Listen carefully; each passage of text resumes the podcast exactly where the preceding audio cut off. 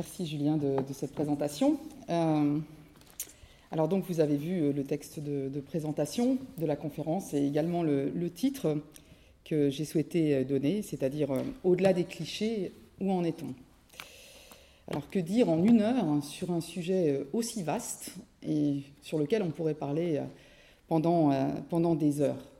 Il ne vous aura pas échappé que l'euroscepticisme monte un peu partout en Europe et qu'il serait euh, urgent de parler de toutes ces questions sans tabou et de tout mettre euh, sur la table, ce qui est loin d'être euh, le cas, en tout cas en France.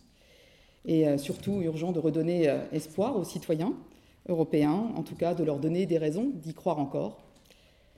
Et il ne nous aura pas échappé non plus que la France et l'Allemagne ne sont actuellement ni dans la même situation et qu'elles n'ont pas tout à fait la même approche des problèmes hein, et que cela ralentit considérablement euh, la prise de décision pour stabiliser durablement la zone euro, même si de réelles avancées ont eu lieu euh, en ce sens ces trois dernières années. Alors comment faire pour parler de tout cela en si peu de temps et qu'est-ce que je peux essayer de vous apporter de spécifique? Hein, alors je vais essayer d'apporter un double éclairage qui se veut être une base pour euh, les échanges que nous aurons tout à l'heure, car Dieu merci, nous aurons du temps pour échanger et poser toutes les questions. Et je ne doute pas que les uns et les autres euh, euh, ne seront pas forcément d'accord avec telle ou telle chose que j'aurais dite et je serai ravi d'en débattre avec vous tout à l'heure. Alors, le double éclairage que, j'ai choisi tient à mes propres spécificités, parce que j'ai essayé de réfléchir à ce que moi je peux vous apporter de spécifique. Donc en tant qu'universitaire, j'ai deux effectivement axes de recherche principaux, donc les relations franco-allemandes et euh, l'intégration européenne d'une part, et puis euh, l'Allemagne ultra-contemporaine, essentiellement donc les questions politiques et économiques euh, d'autre part. il se trouve que je suis germaniste, personne n'est parfait, et que on peut constater que 90, qui sait même peut-être 98% des gens en France qui s'expriment sur l'Allemagne, et en particulier les journalistes, ne maîtrisent pas l'allemand, alors que c'est quand même très important si on veut comprendre réellement ce qui se passe outre-Rhin depuis 20 euh, ans. Et Dieu sait si l'Allemagne bouge depuis 20 ans. C'est très impressionnant.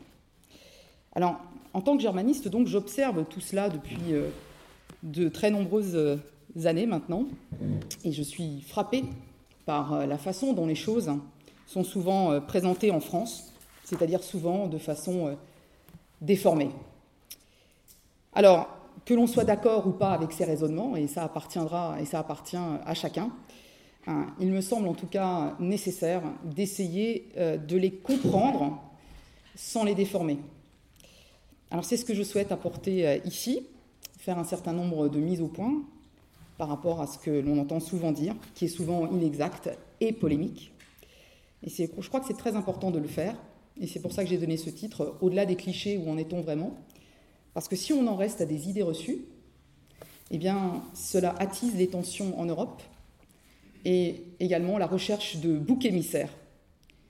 Une démarche tellement facile et tellement utilisée d'ailleurs par les extrêmes qui en profitent pour accuser l'Allemagne, mais aussi l'Europe d'ailleurs, supposée être sous diktat allemand, accuser donc l'Europe de tous les maux ce qui est très dangereux, au lieu de se pencher sur les vrais problèmes.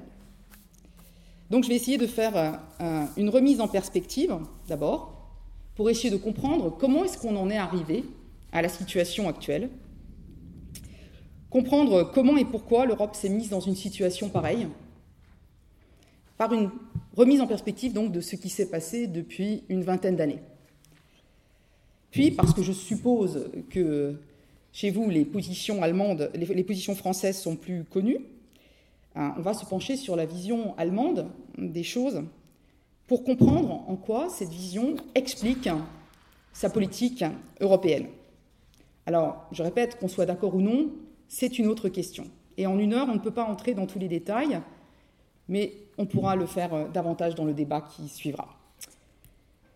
Évacuer les idées reçues sans langue de bois, Remettre les choses en perspective me semble un préalable indispensable si l'on veut avoir en Europe un débat sain et non caricatural. Or, on en est souvent loin dans les médias et dans le débat politique français. Et donc, c'est pour ça que j'ai voulu axer euh, mon intervention euh, dans cet état d'esprit, parce que, voilà, je suis germaniste, que hein, je suis l'actualité allemande au jour le jour depuis bien longtemps, et que donc, je voudrais vous transmettre aussi quelle est euh, leur position, qui est très souvent hein, déformée dans le débat français. Alors, d'abord, comment en est-on arrivé là? Donc pour le comprendre, balayons rapidement euh, la période de ces 20 dernières années.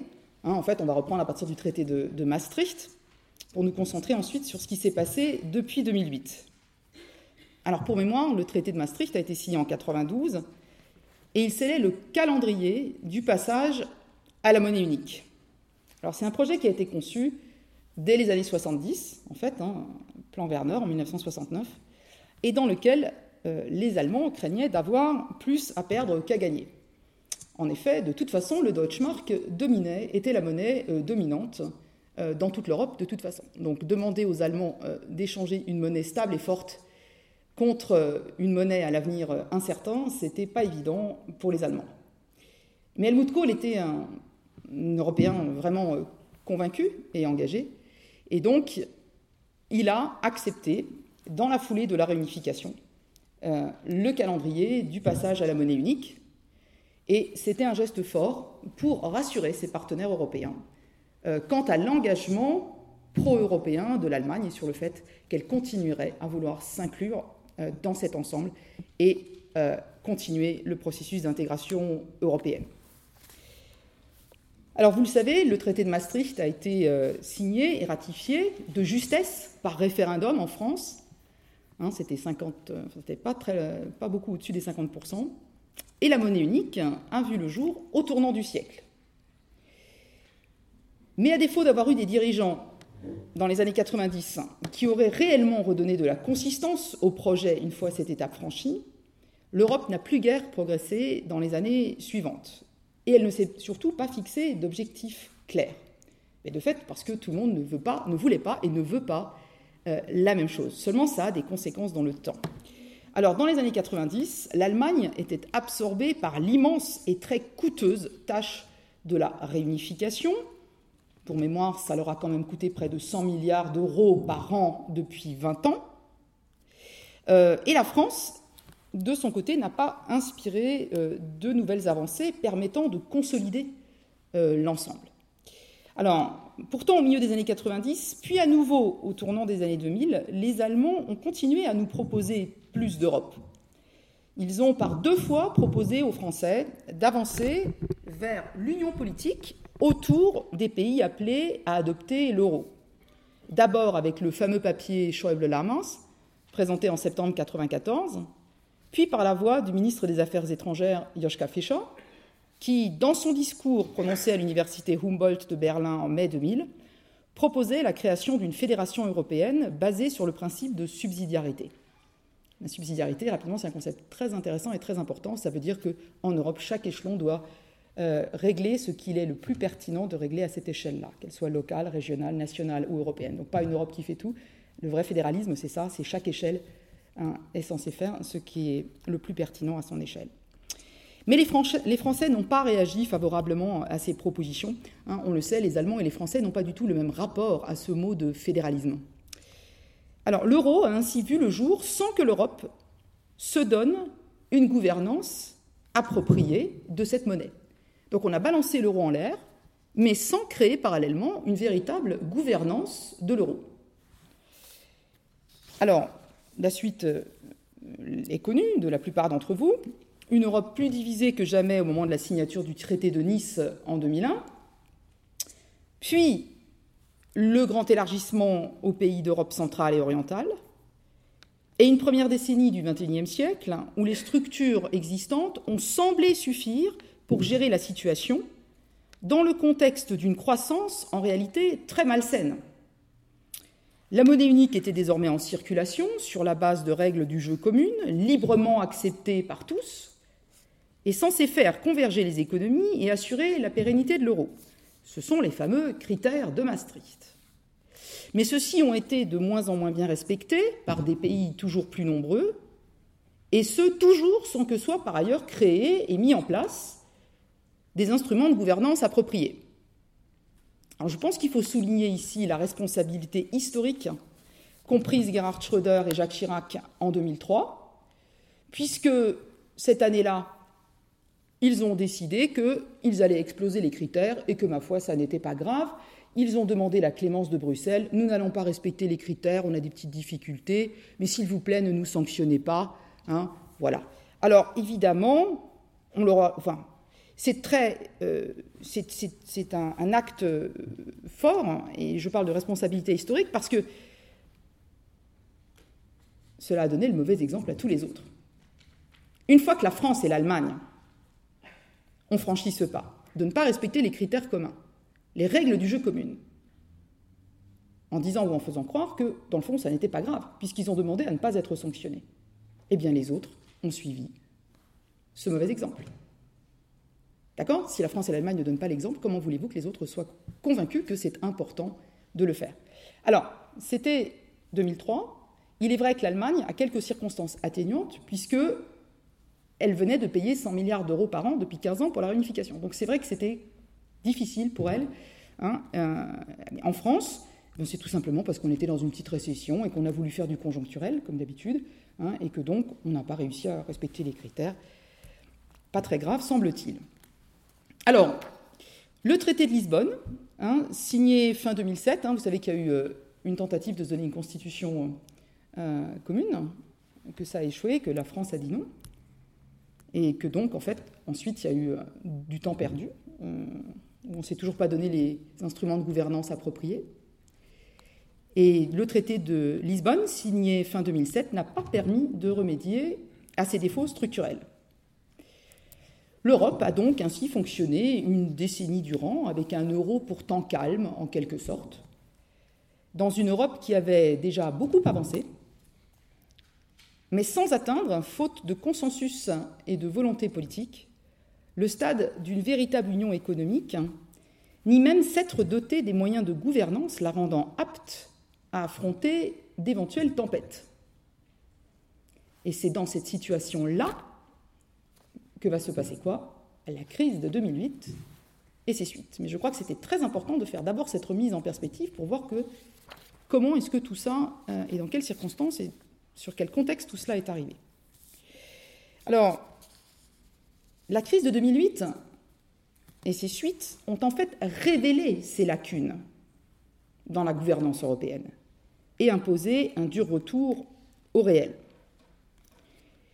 La crise de 2008 a aggravé, mais elle a aussi tout simplement révélé la piètre gestion des finances publiques de nombreux pays européens depuis plusieurs décennies. La crise financière, contrairement à ce qu'on dit souvent en France, n'a pas créé la crise des dettes souveraines, même si elle l'a considérablement aggravée. Cette crise était déjà là, mais de façon latente, masquée en quelque sorte par la croissance. Je voudrais juste euh, citer euh, ce qu'a dit euh, le Premier ministre français qui était en poste en 2007, c'était François Fillon, ça avait fait grand bruit, on l'avait beaucoup critiqué, insulté. Il avait dit, je me souviens, c'était au cours d'un déplacement en Corse, il avait dit Je suis à la tête d'un État en faillite. Et il a dit ça en 2007, donc avant la crise. Mais il a fallu le choc de 2008 et ses conséquences pour que cela devienne, aux yeux de tous, un véritable problème. Or, l'endettement accumulé depuis des dizaines d'années dans de nombreux États ouest européens, je vous rappelle qu'on n'a pas voté un budget en équilibre depuis les années 70, fait, en Allemagne non plus d'ailleurs, ils, viennent de le faire pour la première fois il y a deux semaines. Mais on a voté des, des budgets en déficit et donc on s'est endetté depuis des dizaines d'années, et tout ça s'est fait allègrement sur le dos des générations futures. Alors c'est un processus auquel il convient, selon les Allemands, eux-mêmes très concernés, hein, je vous rappelle qu'ils ont eux-mêmes un taux d'endettement euh, autour des 80%, pour mémoire on est à 90% en France maintenant, et donc les Allemands, pour les Allemands, il est très important d'arrêter cette spirale infernale, ce que démontre l'inscription dans leur constitution dès 2009 euh, d'un frein à l'endettement, d'une règle d'or limitant les dérives pour l'avenir. Alors à partir de 2010, l'état de quasi-faillite d'un certain nombre d'États européens, et en premier lieu la Grèce, est passé au premier plan des préoccupations. Depuis, avec la multiplication des plans de sauvetage, se dessine outre-Rhin la perspective terrifiante pour les Allemands d'une Allemagne qui, venant à la, rescousse, à la rescousse des uns puis des autres, et à force d'apporter des garanties qui devront peut-être finalement jouer, pourrait elle-même finir par s'effondrer avec l'ensemble. Il n'y aurait alors plus personne pour sauver personne. Le rêve européen aurait alors viré au cauchemar. Cette crainte explique la prudence des Allemands ces dernières années dans les négociations européennes, leur volonté de ne pas signer trop rapidement des chèques en blanc, ce qui leur a été vivement reproché, hein, mais il faut essayer de comprendre pourquoi. C'est parce qu'ils voulaient obtenir des engagements, cette fois fermes et signés de la part de partenaires européens quant à leurs intentions, ainsi que sur les moyens qu'ils comptent mettre en œuvre pour sortir de la spirale infernale. Et de fait, s'il y a des craintes en Allemagne, c'est que l'Allemagne elle-même n'est pas si solide que cela. Elle a certes nettement redressé sa situation en une décennie, au prix notamment de profondes réformes structurelles, hein, et elle a beaucoup fait pour essayer de redresser ses finances publiques. Donc, comme je vous le disais, ils viennent de voter un budget euh, à l'équilibre. Mais si son économie est redevenue compétitive, son endettement reste aussi, on l'a dit, très élevé, et elle a d'immenses défis à relever notamment le défi démographique, le défi énergétique après la sortie du nucléaire, pour ne citer que cela, mais on pourra en reparler euh, plus longuement après si vous le souhaitez. Et tandis que la France, notamment, a tendance à accuser son puissant partenaire de tergiverser, de faire preuve d'égoïsme et de volonté de domination, l'Allemagne se serait en réalité bien passée d'avoir à assumer un tel leadership en Europe. Et même si l'Allemagne semble relativement bien tirer son épingle du jeu pour l'instant, la perspective cauchemardesque d'un effondrement par effet domino est bien présente dans le débat public allemand. De fait, l'adhésion au projet européen, la confiance même des Allemands dans l'Union européenne connaît un net recul dans les sondages publiés ces dernières années. Et dans la population allemande, les résistances face à de nouveaux pas dans l'intégration européenne, minoritaires, jusqu'à la fin des années 80 sont désormais nettement plus fortes. Pourtant, comme l'ont montré les dernières élections fédérales en septembre 2013, les partis favorables à la poursuite de la construction européenne restent très largement majoritaires outre-Rhin. Hein, pour mémoire, le seul parti euh, ouvertement anti-euro, euh, le AfD, Alternative für Deutschland, n'a pas franchi le seuil des 5% nécessaires à obtenir des sièges de députés en Allemagne. Hein, donc, euh, je ne sais pas combien ferait en France un parti anti-euro, mais en tout cas, en Allemagne, il n'a pas franchi le seuil des 5% euh, d'électeurs. Alors, face à cette situation, tout de même très préoccupante, comment les Allemands raisonnent-ils? Et je me permets de dire les Allemands, parce qu'en réalité, les deux grands partis, droite et gauche, à 99%, sont sur la même ligne. C'est pour ça que je me permets de dire les Allemands. CDU et SPD sont d'accord sur 95% euh, des sujets européens. Alors, quelle ligne ont-ils adopté Est-ce la ligne souvent caricaturée en France sous le nom funeste de diktat? Alors le raisonnement, en tout cas allemand, mérite d'être compris. Après, je répète, on est d'accord ou pas et on pourra en débattre. Mais en tout cas, le raisonnement est le suivant. Les Allemands estiment que si l'on veut résoudre durablement la crise, les règles du jeu que l'on a fixées ensemble et auxquelles chacun a librement consenti doivent être enfin, au moins en tendance, mieux respectées par l'ensemble des États membres de l'euro, et ce, pour éviter d'entraîner tout le monde vers l'abîme. Si des efforts sont consentis pour tous, alors les partenaires de l'Allemagne peuvent compter sur la solidarité allemande et européenne. La chancelière Angela Merkel l'a réaffirmé régulièrement ces dernières années. Et c'est également ce qu'elle a fait en apportant la garantie de l'Allemagne aux plans de sauvetage successifs qui ont été votés. Et c'est également la logique du pacte de stabilité qui a entre-temps été signé par les Européens. Mais pour pouvoir respecter les fameux critères, il faut une économie qui marche. Pour avoir une économie qui marche, il faut accepter de regarder le monde tel qu'il est. Et en premier, et en premier lieu, de relever le défi de la mondialisation. S'adapter pour retrouver sa compétitivité et s'assurer ainsi les moyens d'arrêter la spirale de l'endettement, faire baisser le chômage sauver ses systèmes sociaux et son modèle de société, en somme, sauver l'essentiel. Alors, respecter les critères, les règles du jeu communes que l'on s'est données librement, ce sera la preuve que l'on est sur cette voie. On note là une réelle différence d'approche, en tendance du moins, entre la France et l'Allemagne. Et ce sur deux points. On peut tout d'abord relever une nette différence de perception par rapport à la notion de mondialisation, et plus encore par rapport à sa réalité, ainsi que par rapport au rôle que l'on souhaite voir joué par l'Europe dans ce nouveau contexte. Et cette différence est probablement l'une des plus lourdes de conséquences pour le projet européen. Tandis que les Français ont mis et mettent toujours beaucoup d'affect dans le traitement de cette thématique, les Allemands sont beaucoup plus pragmatiques. Qu'on l'aime ou qu'on ne l'aime pas, la mondialisation est là. Il faut en tenir compte et s'adapter pour tirer son épingle du jeu. Sinon, on court à sa propre perte et à celle du modèle économique et social européen. Les Français, quant à eux, ont plus ou moins diabolisé la mondialisation. De nombreux sondages, et plus encore le discours des hommes politiques de tous bords, le montrent bien. Ils sont restés le plus souvent dans une posture idéologique, justifiée ou non, là encore on peut en débattre, mais en tout cas inefficace, tandis que les Allemands se sont attachés à faire depuis une décennie les efforts d'adaptation nécessaires face à la nouvelle donne, et notamment de profondes réformes structurelles. Ils attendent désormais de leurs partenaires qu'ils parcourent le même chemin. Car, et c'est là l'essentiel du raisonnement, pour eux, tous les plans de sauvetage ne serviront à rien si on ne s'attelle pas à résoudre le problème de fond. Et le problème de fond, c'est comment préserver notre modèle de société dans la compétition internationale, si ce n'est en étant ou en redevenant soi-même compétitif. C'est cela que les Allemands attendent. Une réaction salutaire de chaque pays pour sauver la maison commune en particulier de la part de ceux de leurs partenaires qui n'ont pas encore réalisé vraiment ce processus d'adaptation, avec la crainte que, sinon, tout s'effondre, entraînant l'Allemagne dans sa chute.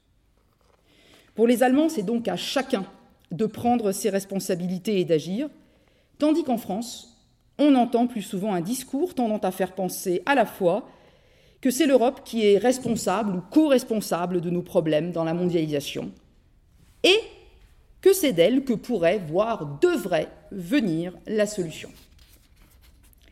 Alors une deuxième différence notable entre la France et l'Allemagne porte sur l'idée que se font les uns et les autres du fonctionnement de l'Europe.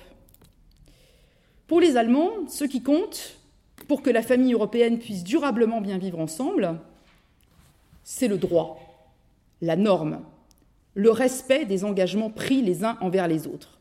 Et cet attachement au droit et à la norme s'explique notamment par les dérives extrêmes qu'ils ont connues à cet égard au XXe siècle.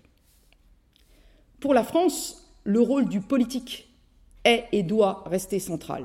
L'intervention du politique, fût-elle arbitraire ou conjoncturelle, y est acceptée, voire souhaitée, fût-ce au détriment des engagements pris. Alors voilà très brièvement résumé quelques différences d'approche notables entre la France et l'Allemagne, qui expliquent en partie les tensions actuelles entre les deux pays et les difficultés que nous avons à élaborer des solutions communes, différences qui ralentissent considérablement la prise de décision pour stabiliser durablement la zone euro, même si de réelles avancées ont tout de même eu lieu en ce sens ces trois dernières années, notamment avec le TSGC, alors TSGC, traité sur la stabilité, la coordination et la gouvernance de la zone euro appelé aussi et plus connu sous le nom de pacte budgétaire. Alors, j'ai dit avancée, alors certains considèrent que c'est une avancée, d'autres le décrivent comme une horreur, nous condamnant à l'austérité, le terme est lâché, hein, mais je reviendrai sur ce terme un peu plus loin. Alors au-delà des différences d'approche, qu'en est-il de la situation concrète? La réalité, c'est que le couple franco-allemand, et c'est triste à dire, mais c'est comme ça, n'est plus un couple équilibré. Que la France décroche de plus en plus, et que cela aussi est problématique pour toute l'Europe. Alors certes, sur le plan politique, la France conserve un rôle leader en matière de politique étrangère, et en particulier d'engagement militaire, tandis que l'Allemagne reste en retrait, en tout cas sur le plan strictement militaire. Ce, qui s'explique encore et toujours par les tragiques expériences du XXe siècle. L'Allemagne se définit depuis quelques années comme une puissance moyenne au service de la paix.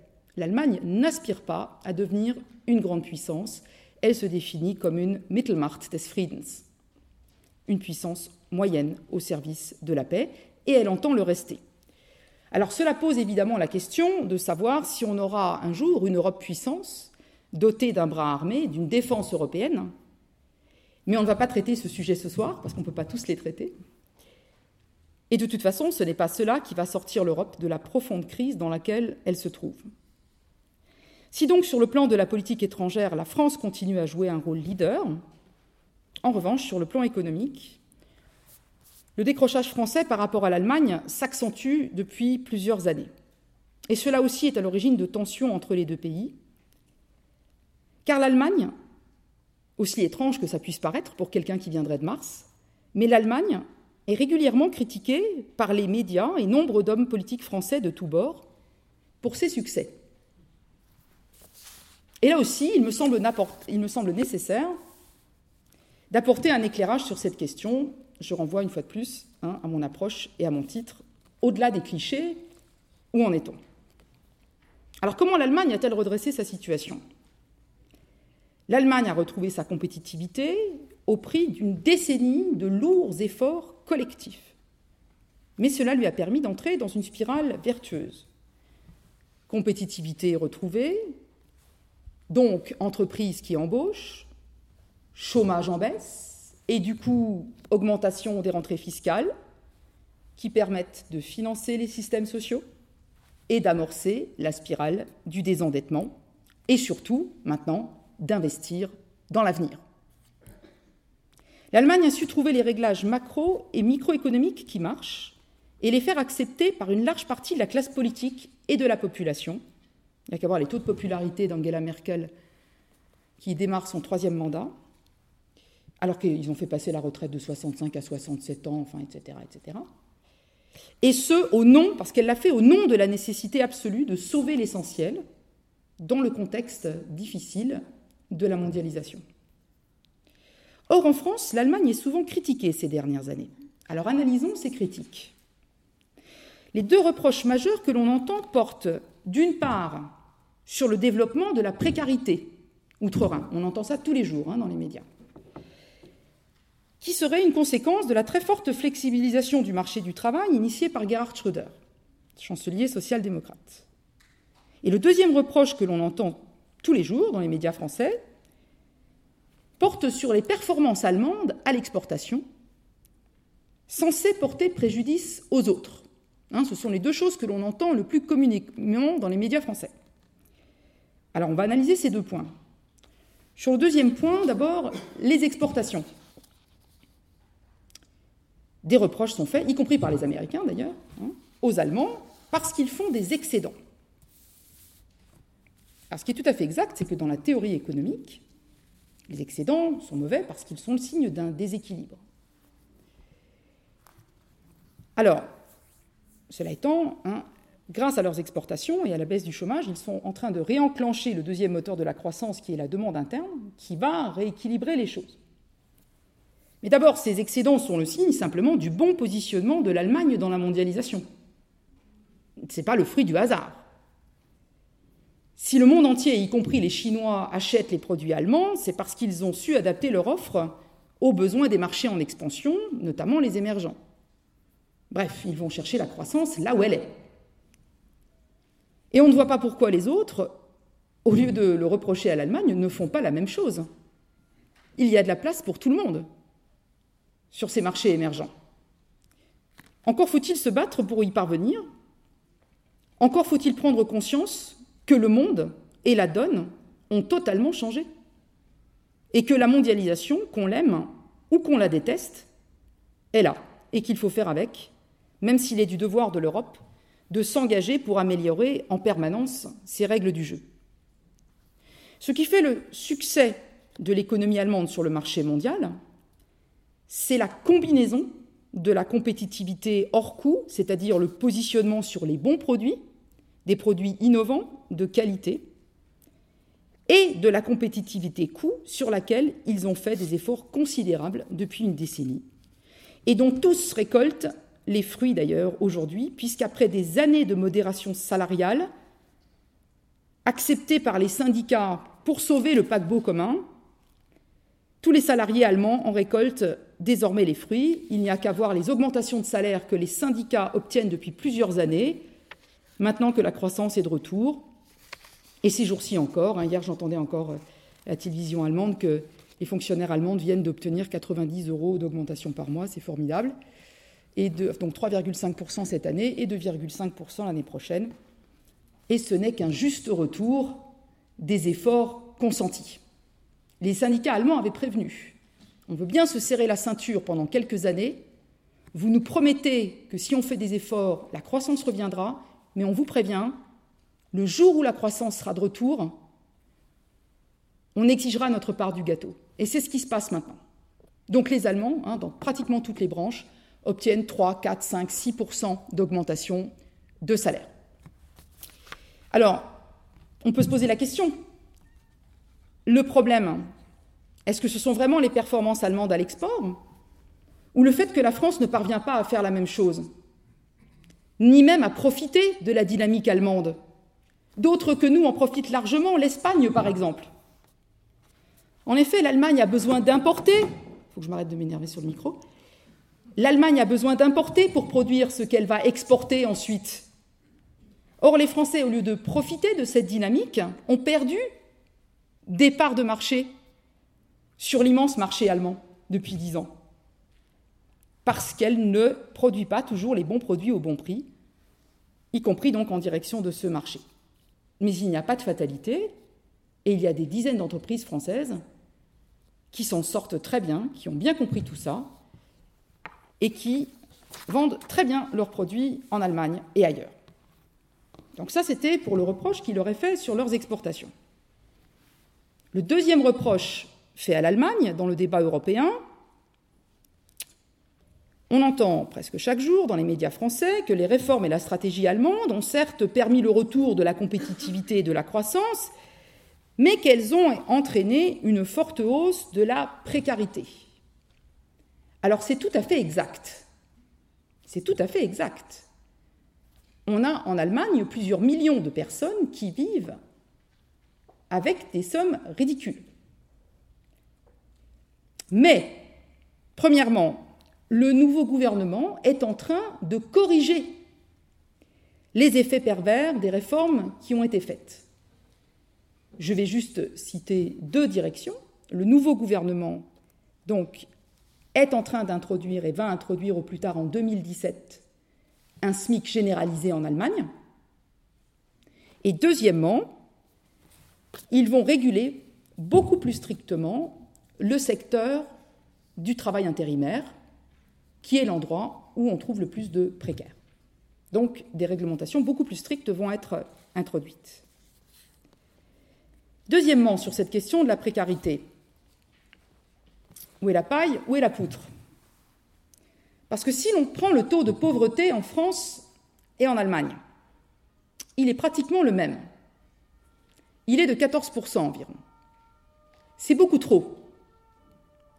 Mais à tout prendre, qu'est-ce qui est pire? 14% de pauvres dans un pays qui s'est battu pour retrouver sa compétitivité et où le chômage ne cesse de baisser depuis des années, ou 14% de pauvres dans un pays dont la compétitivité se dégrade et où le chômage ne cesse d'augmenter? On peut en tout cas poser la question. Je vous rappelle qu'il y a dix ans, l'Allemagne était au fond du trou. En 2003, le chômage a franchi la barre des 5 millions de chômeurs en Allemagne. Et ça a créé un choc collectif immense. 5 millions de chômeurs. Ça leur rappelait Weimar. Ça leur rappelait la fin de Weimar, la montée des extrêmes. Et là, il y a eu un choc collectif. Et c'est le moment où le chancelier social-démocrate, donc Gerhard Schröder, a lancé son programme de réforme visant au rétablissement de la, de la, situation, en lançant son fameux agenda 2010. En somme, parce que vous avez compris que la langue de bois, c'est pas mon truc, je pose la question est-ce que c'est l'Allemagne qui est trop forte ou la France qui est trop faible et qui risque de faire plonger toute l'Europe si elle ne retrouve pas rapidement les bons réglages macro et microéconomiques? Il n'y a pas de fatalité. Je le répète, il y a dix ans, c'est l'Allemagne qui était au fond du trou. Et d'ici deux ans, la France peut très bien se redresser, à condition donc de trouver rapidement, même si elle le fait à sa façon, évidemment, et c'est ce qu'elle doit faire, les bons réglages macro et microéconomiques et une bonne synergie entre les deux. Ce que l'on fait aujourd'hui, c'est un cliché à l'heure d'aujourd'hui. Mais c'est pour ça que je me permets de remettre les choses en perspective. Il y a dix ans, l'Allemagne était au fond du trou.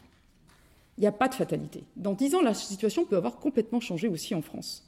Et par ailleurs, l'Allemagne, hein, comme je l'ai dit, a d'énormes défis à relever. Des défis qu'elle s'est imposés en partie à elle-même d'ailleurs. Des défis considérables.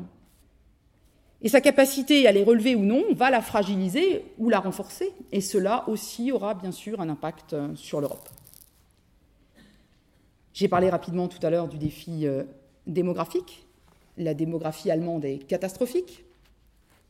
Pour rétablir la situation démographique en Allemagne, il faudrait que chaque femme allemande ait immédiatement quatre enfants. Je vais vous dire où ils en sont. Alors, ils y ont réfléchi depuis quelques années. Ils ont changé de politique euh, familiale la compatibilité entre, pour les femmes entre vie professionnelle et vie familiale est en train de s'améliorer. Mais on est loin du compte. Et donc, tout va dépendre aussi de la capacité de l'Allemagne à attirer des gens du monde entier, hein, d'Europe centrale, orientale, de l'Inde ou d'ailleurs. Et ça n'est pas un hasard si dans le programme du nouveau gouvernement, il y a aussi une nouvelle réforme du Code de la nationalité visant à maintenant accepter la double nationalité. Ça va augmenter l'attractivité, évidemment, migratoire de l'Allemagne. Le deuxième défi hein, qui fait que l'Allemagne va avoir euh, du mal, c'est le défi de la transition énergétique. Alors c'est un défi immense. Vous savez que les Allemands ont décidé, euh, après Fukushima, de sortir du nucléaire d'ici 2022-2025 et qu'ils vont devoir faire monter en puissance très rapidement les énergies renouvelables. Alors tout ça coûte très cher, c'est un immense défi, mais c'est impressionnant ce qu'ils sont en train de faire. Là aussi, je vous invite à aller voir. Chaque année, des dizaines d'entreprises, chaque, chaque mois, chaque jour, chaque semaine, des dizaines d'entreprises hein, se créent dans ce, domaine, des écotechnologies, dans lesquelles euh, l'Allemagne a une position euh, assez en pointe hein, sur euh, l'ensemble euh, du monde. Hein, ils ont 15% de, de, marché et ils espèrent bien les maintenir d'ici 2025, ce qui serait déjà un sacré défi vu que les Chinois et les autres sont en train de, de, faire, de faire pareil. Mais s'ils le réussissent, hein, ils espèrent créer un million d'emplois dans ce domaine d'ici 2025. Pour l'instant, ce n'est pas gagné, parce qu'étant donné les subventions accordées par les gouvernements depuis 10 ans à la recherche et au développement de solutions propres, hein, disons-le comme ça, euh, eh bien, l'énergie actuellement est plus chère en Allemagne que partout ailleurs, pratiquement, et les entreprises allemandes commencent à tirer la langue et en disant attendez, vous êtes en train de mettre toute la compétitivité de l'économie allemande par terre, hein, et c'est pour ça que l'un des les premiers dossiers que le nouveau gouvernement vient d'ouvrir, c'est celui-là, et que ces jours-ci, donc, hein, les Allemands sont en train de négocier de nouvelles modalités de la transition énergétique, ni sur les objectifs, ni sur le calendrier, mais sur les modalités. Un troisième défi, évidemment, pour l'Allemagne, c'est sa dépendance aux marchés mondiaux, revers de sa très forte internationalisation. Il suffit que de nouvelles secousses se produisent en Asie ou ailleurs pour que l'Allemagne perde une bonne partie de ses clients, de ses excédents, de sa croissance et toutes les conséquences que ça entraîne. Sans parler du défi de sa dette souveraine, elle aussi très élevée, on l'a dit. Du moins, l'Allemagne, je l'ai déjà dit, a-t-elle quelques circonstances atténuantes, et notamment donc le coût exorbitant de la réunification, donc près de 2000 milliards d'euros depuis 20 ans. Mais bon, elle essaye du côté des dettes de faire quelque chose, et comme je vous l'ai dit, ils ont stabilisé les choses et ont maintenant mis au point depuis quelques jours un calendrier pour commencer le désendettement. Alors, en tout cas, bon, il y a tous ces défis, mais pour l'instant, à l'heure à laquelle on parle, l'économie allemande, ce n'est pas un secret, hein, se porte plutôt bien. Mais tant que la France et l'ensemble de la zone euro n'a pas retrouvé sa compétitivité, l'ensemble reste en danger. Et personne ne sait si l'union bancaire qui vient d'être signée par les Européens suffira à éviter de nouvelles secousses systémiques. Enfin, et je reviens toujours sur ce point crucial, la crise des dettes souveraines est loin, très loin d'être surmontée. De nombreux efforts vont donc encore être nécessaires pour du moins stabiliser la situation. Et oui, des efforts. Alors, ce que dans les médias français, on appelle une politique d'austérité. Alors, politique d'austérité imposée alternativement, selon les journalistes, par Merkel ou par Bruxelles, ou les deux d'ailleurs, de préférence, alors qu'en fait, il s'agit euh, simplement, si j'ose dire, de se mettre en situation de tenir nos propres engagements pour ne pas mettre en péril tout l'ensemble. J'aurais m'arrêter euh, en tant que germaniste linguiste d'ailleurs sur ce terme de politique d'austérité. Très intéressant en lui-même et extrêmement révélateur. Comment ça se dit en allemand politique d'austérité? Eh bien ça se dit Sparpolitik. C'est ça le terme qui est employé par les Allemands. Sparen, ça veut dire quoi? Ça veut dire faire des économies, ça veut dire épargner. Les connotations sont plutôt positives épargner, faire des économies. Alors qu'en France, le terme est d'emblée connoté négativement. D'accord? Donc voilà, donc c'est très très révélateur ces deux termes.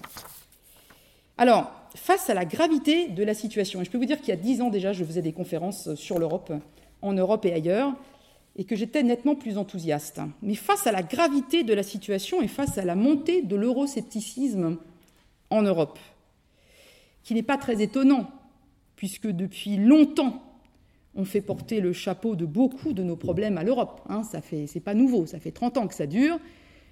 Pour les gouvernants français, pour les, dans chaque pays, hein, les Allemands pareil, enfin, souvent, hein, ce qui va bien, c'est grâce à nous, et ce qui va mal, c'est Bruxelles. Super, pour faire aimer l'Europe, ils ont tout compris. Donc, en tout cas, on peut se poser la question, avec tout ce que je viens de dire. Alors, est-ce que le rêve européen est mort? Est-ce qu'on peut même encore parler de rêve européen? Le projet européen a-t-il encore un avenir? Et en quoi pourrait-il consister? Alors, il y a eu après la guerre un rêve européen, celui de la paix et de la démocratie. Et ce rêve-là, il a été réalisé. À tel point que tout le monde aujourd'hui, et en particulier les jeunes, pense que tout cela est normal et que c'est acquis. Ce qui est faux. Ce que nous avons vécu depuis 60 ans à cet égard est une exception absolue dans l'histoire de l'humanité. Et ça n'est pas du tout quelque chose de normal. Jamais un continent, après des siècles de conflits et des millions de morts, des dizaines de millions de morts, pardon, ne s'était donné les moyens de résoudre ces conflits durablement par le dialogue et la négociation à travers des institutions communes, plutôt que par les armes. Jamais un continent n'a connu la démocratie à une telle échelle et sur une telle durée. Il ne faut pas l'oublier. Mais aujourd'hui, ces arguments ne portent plus guère, surtout auprès de la jeunesse. À quoi bon alors l'Europe? C'est précisément ce que les dirigeants, toujours prompts à diaboliser Bruxelles, oublient trop souvent de dire, alors qu'il s'agirait d'expliquer aux citoyens que les efforts à consentir ne sont pas un but en soi, qu'ils ne sont qu'un moyen pour préserver l'essentiel de notre modèle de société et préparer l'avenir. Pourtant, au-delà des aspects économiques, les raisons de continuer l'aventure européenne paraissent nombreuses et évidentes dès qu'on sort le nez du guidon. Et je vais vous citer celles que donnent les dirigeants allemands, droite et gauche confondus, quand il s'agit pour eux de donner aux contribuables allemands des raisons de débloquer de nouveaux milliards pour stabiliser l'Europe. Après avoir apporté la paix et la démocratie, la tâche de l'Union européenne, désormais, est de préserver ces valeurs, qui sont loin d'être universellement partagées, on le sait tous. Préserver ces, valeurs, préserver ces valeurs et son modèle de société dans le monde du XXIe siècle. Et c'est déjà une tâche immense qui suppose que nos économies redeviennent compétitives dans la mondialisation. Sinon, comment financer, par exemple, très concrètement, nos systèmes sociaux? Je vous le dis tout de suite, à l'heure à laquelle je vous parle, je ne suis pas sûre qu'en France, pour la jeunesse que j'ai devant moi dans mes cours, il y aura encore la sécurité sociale. Tout ça est lié. Alors, par ailleurs, sur les grands enjeux du XXIe siècle, soit l'Europe sera unie elle pèsera, soit elle ne sera pas entendue face aux autres ensembles mondiaux qui sont tous, et la Chine à elle toute seule, à l'échelle d'un continent. La nouvelle raison d'être de l'Europe, c'est en tout cas ce que les Allemands disent à leurs citoyens, c'est d'apporter une réponse proprement européenne aux grands défis du XXIe siècle, que sont le changement climatique, les mouvements migratoires, l'approvisionnement énergétique, la question de l'eau et les questions alimentaires, l'évolution et la croissance démographique et les tensions sociales. Sur tous ces dossiers, la réponse ne peut être qu'européenne. C'est en tout cas ce qu'ont affirmé l'an dernier les deux principaux candidats à la chancellerie en Allemagne. Alors face à tous ces défis, la France et l'Allemagne, parce qu'elles sont les deux pays qui pèsent le plus et de loin en Europe, ont une responsabilité particulière. La dislocation de l'Europe, ou même de la zone euro, aurait des conséquences incalculables, non seulement pour nos économies, mais aussi, et pour longtemps, pour nos sociétés. La question est de savoir si on va réussir à éviter que le rêve européen tourne au cauchemar et comment. Alors de nouvelles avancées visant à consolider la zone euro et à améliorer la gouvernance de l'euro lui-même sont annoncées pour après les élections européennes qui vont se tenir au mois de mai, mais rien n'est encore clair. Comme souvent, on risque de se heurter à la réticence de certains États, et notamment les vieux États-nations comme la France, et on le comprend, à accepter de nouveaux transferts de souveraineté vers des institutions communes. Sauf peut-être si l'on donne à celle-ci une plus grande légitimité démocratique. On verra bien. On va retrouver aussi, comme par le passé, d'autres difficultés dans les négociations à venir, liées à des choses plus profondes et qui expliquent bien des choses. En effet, entre la France et l'Allemagne, les divergences de situation et d'approche des problèmes reposent aussi sur de réelles différences culturelles, en quelque sorte, en matière de culture budgétaire, de culture monétaire. Alors, je n'ai pas le temps de préciser euh, tout de suite, mais on pourra revenir euh, dessus dans le débat. Très rapidement, c'est qu'ils n'ont pas le même rapport à la stabilité de la monnaie que nous, parce qu'ils ont aussi vécu ce qu'ils ont vécu au XXe siècle, et notamment le traumatisme de 1923, où ils savent qu'en trois mois, une monnaie peut passer, pour acheter un bout de pain, on peut passer de 1 à 3 milliards. D'accord? Donc, ils l'ont vécu, ils le savent, c'est un traumatisme majeur, nous n'avons pas eu ce traumatisme-là. Et donc, la stabilité de la monnaie est pour eux quelque chose de plus important et de plus essentiel que pour nous. Quant à la culture budgétaire, tout ce qui se passe ces dernières années montre encore clairement à quel point, on l'a déjà rapidement évoqué, pour un, Français, un déficit, c'est pas très grave. Voilà, mais on pourra y revenir. C'est dit d'une façon très résumée. Autre différence majeure, évidemment, c'est le rôle assigné à l'État dans l'économie, avec un interventionnisme très marqué en France et une forte autonomie des acteurs économiques en Allemagne. Et cela renvoie au rôle central en Allemagne de la notion de responsabilité une notion omniprésente dans les raisonnements allemands et dans leur raisonnement européen, responsabilité individuelle et responsabilité collective, responsabilité à l'égard de la communauté nationale, mais aussi de la communauté européenne, et, last but not least, responsabilité à l'égard des générations futures. Quoi qu'il en soit, si la France, qui est la deuxième économie en Europe et qui a beaucoup d'atouts, ne rétablit pas rapidement sa situation, le décrochage actuel pourrait se transformer en chute, une chute qui serait alors fatale pour toute l'Europe. C'est le scénario qui hante les Allemands, un scénario qui n'est pas exclu. Mais le pire n'est pas certain, et tout évolue. Je vous rappelle une dernière fois, pour conclure, qu'il y a dix ans, l'homme malade de l'Europe, c'était l'Allemagne. Merci de votre attention.